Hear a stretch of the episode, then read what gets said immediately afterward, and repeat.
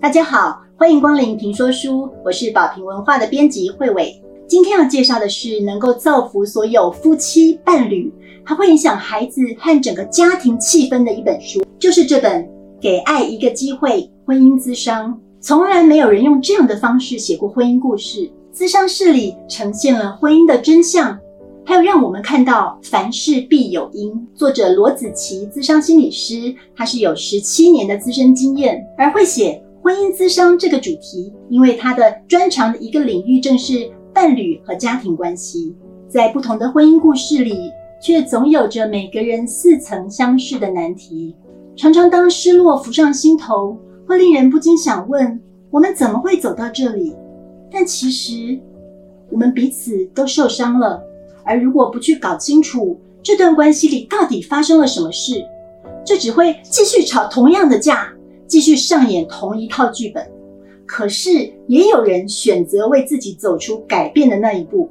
不管是走进咨商室，或是正听着收看这集评说书的你，还有阅读这本《给爱一个机会：婚姻咨商》的你，接下来我们先简单的谈谈什么是婚姻咨商。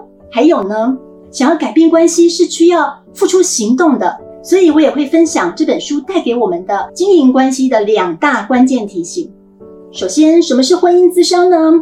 可能有人会想说，这种我们夫妻关起门来多少年都解决不了的事情，心理师你听了几句话就能解决吗？婚姻咨商只是换个地方吵架而已吧？确实啊，婚姻里的状况提示没有步骤一二三的解决方法。可是子琪心理师有个比喻很生动，他说，心理师就像搜救犬，带着我们在关系现场搜寻。当他发现线索的时候，会提醒我们挖挖看，并且陪伴着我们去思考，是不是要进行修复或者是调整。不管是跟老公吵架吵到绝望的太太，或者是责任一肩扛却总觉得多做多错的丈夫，还有外遇啊、婆媳关系、小孩的行为偏差等等，或者是互动像你追我逃的夫妻，这些故事呈现了咨商室里的这个真貌。而且让我们学到了，原来架可以吵得那么有建设性啊！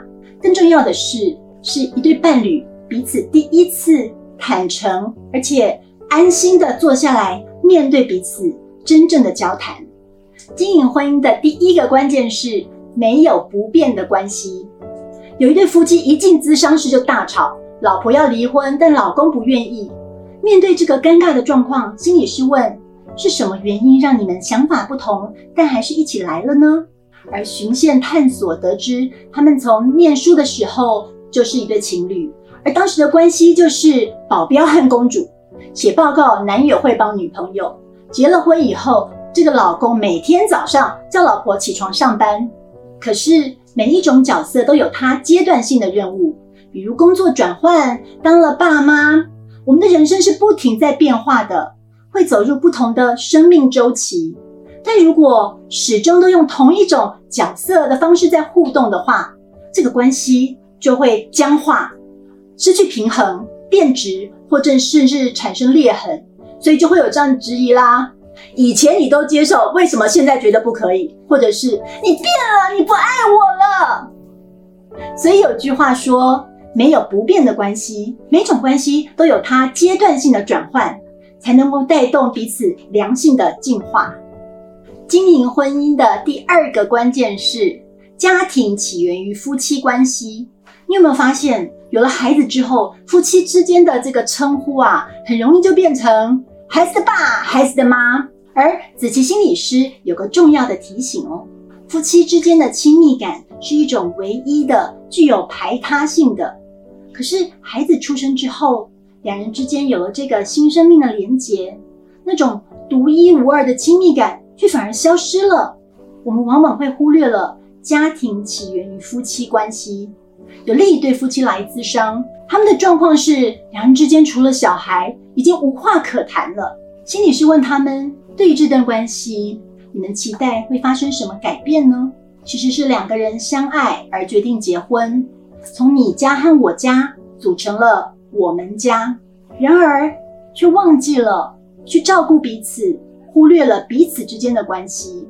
而别忘了，孩子往往是反映家庭问题的镜子。如果夫妻之间产生紧张或者是暗潮汹涌，第一个受影响的就是孩子。讲到这里，我邀请您来想一想，一天之中你花在夫妻关系的时间有多少呢？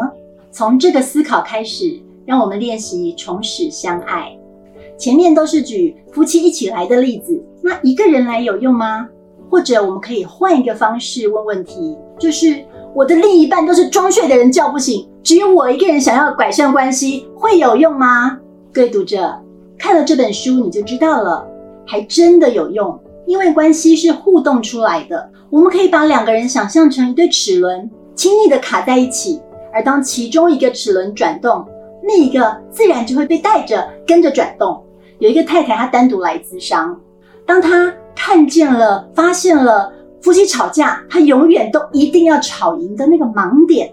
她想要改善，可是又怕自己会克制不了。不过她想了一个很可爱的方法，就是每当快要吵起来的时候，她就跑去厕所，同时问自己：“我在气什么？”然后心理师问她：“这样做了之后，有发生什么改变吗？”